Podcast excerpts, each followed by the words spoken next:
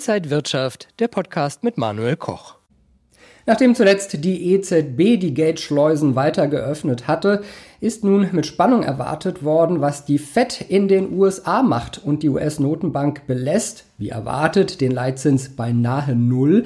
Aber, und das ist neu, man hat einen Ausblick gegeben und so haben sich die meisten Mitglieder dieses Ausschusses für eine Niedrigzinsphase weiterhin bis mindestens Ende 2022 ausgesprochen. Fed-Chef Jerome Powell ging auch noch so weit, dass er sich Sorgen macht um eine Schwächephase des Arbeitsmarktes und die US-Wirtschaft insgesamt und damit ist er pessimistischer als die US-Regierung.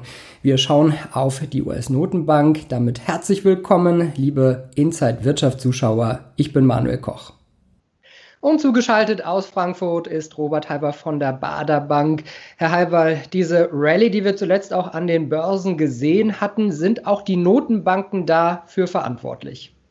Ja, die Notenbanken sind die Hauptschauspieler natürlich in diesem Spiel an Aktienmärkten. Sie sorgen ja dafür, dass die Konjunkturpakete munter finanziert werden können. Vor allen Dingen sorgen sie aber dafür, dass die Alternativanlagenklasse zu Aktien, Zinspapiere ja kaum noch Renditen abwerfen. Wir haben ja nach wie vor in Deutschland negative Renditen. Das heißt, wenn man Geld anzulegen hat, kommt man Aktien ja schlicht vorbei. Ich denke da um die Vermögensverwalter. Was wollen die denn machen, wenn sie jetzt auch mal parken wollen? Diese Möglichkeit gibt es gar nicht. Und diese Liquiditätshosse, diese Intensität der Liquiditätshosse sorgt ja auch für einen massiven Anlagenotstand. Das heißt, man muss dem Aktienmarkt treu bleiben, ob man es will oder nicht. Viele Kritiker sagen, dass uns diese Billionen, also äh, richtig gehört nicht mehr Milliarden, sondern Billionen der Notenbanken irgendwann mal auf die Füße fallen könnten. Das Problem ist, wie können wir diese Schulden jemals zurückzahlen? Wir können sie nicht zurückzahlen. Das muss man klar postulieren. Ich denke, die Zinsen sind so gering, dass man sie dann einigermaßen handhaben kann. Aber entscheidend wird natürlich sein, längerfristig, diese Schulden sollten ja nicht nur dazu verwendet werden, dass man eine Wirtschaft wieder einigermaßen normalisiert. Man muss in die Zukunft investieren, in Digitalisierung, in Infrastruktur, also einen Mehrwert schaffen, damit man mit zukünftigem höherem Wirtschaftswachstum diese Schulden irgendwie dann in den Griff bekommen kann. Jetzt nur die Schulden zu bezahlen oder zu machen, damit man im nächsten Jahr für die Bundestagswahl Wahlgeschenke hat, das wäre der falsche Weg. Man muss auch jetzt mit dem Geld was Sinnvolles machen. Das heißt, das Geld muss auf fruchtbaren Boden fallen. Wenn es jetzt nur verschenkt wird, wie zum Beispiel auch Richtung Italien, Spanien oder Frankreich, das ist nicht der beste Weg, weil dann der Anreiz nicht groß ist, mit dem Geld was Sinnvolles zu machen, in die Zukunft zu investieren. Die OECD, also die Organisation der Industrieländer, hat nun für dieses Quartal ein BIP-Minus von bis zu 30 Prozent für einige Länder vorhergesagt. Heißt das, dass da wirklich auch noch mehr Notstand auf uns zukommen wird? Das zweite Quartal 2020 wird für mich der, der Tiefpunkt sein der wirtschaftlichen Entwicklung, ähm, also mindestens in der westlichen Hemisphäre. Die Chinesen sind ja schon ein Stück weiter rausgewachsen. Aber danach sollte es besser werden, weil dann die Normalisierung ja immer stärker Einzug hält. Äh, was nicht passieren darf, ist ein Lockdown, eine zweite Infektionswelle. Man weiß ja nicht, ob sie kommt, wie sie kommt. Ich bin ja auch kein Virologe und selbst die Virologen sind sich ja da uneins. Ich gehe aber davon aus, äh, dass die Politik alles dafür tut, diesen Weg zur Normalisierung weiterzugehen. Das heißt, wir sehen immer stärker dann auch Licht am Ende des Tunnels, sodass man sagen kann, es geht wieder aufwärts. Aber dieser Prozess dauert sicherlich lange, wenn erst Ende 2022 diese Probleme wieder einigermaßen in den Griff äh, bekommen haben. Und solange wird auch sicherlich mindestens äh, die Notenbank weiterhin am Drücker bleiben und auch neue Schulden finanzieren müssen. Denn wichtig ist ja auch, dass die Rezession sozialpolitisch bitte nicht so viel kaputt macht. Und das wäre dann ganz schlimm. Also wir hatten gerade äh, den Börsencrash und gefühlt nehmen wir schon wieder die alten Rekordstände in Angriff. An der Nasdaq, der Technologiebörse, gab es schon ein Allzeithoch. Äh, sind das verrückte Welten?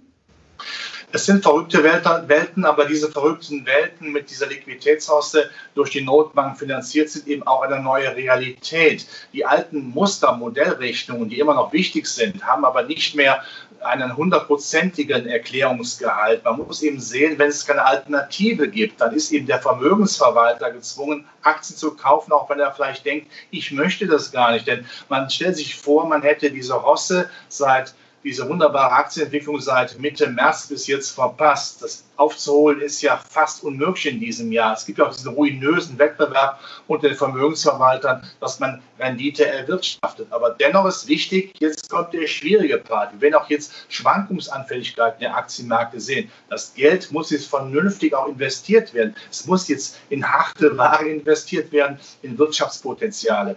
Ähm, ansonsten äh, gibt es einen riesen Verpuffungseffekt auch, sodass das Geld nicht wirklich dann auch genutzt werden kann. Wenn man aber sieht, dass jetzt auch Europa, das ja sicherlich etwas aufzuholen hat in der modernen Technologie, Digitalisierung, Bildung auch sehr wichtig.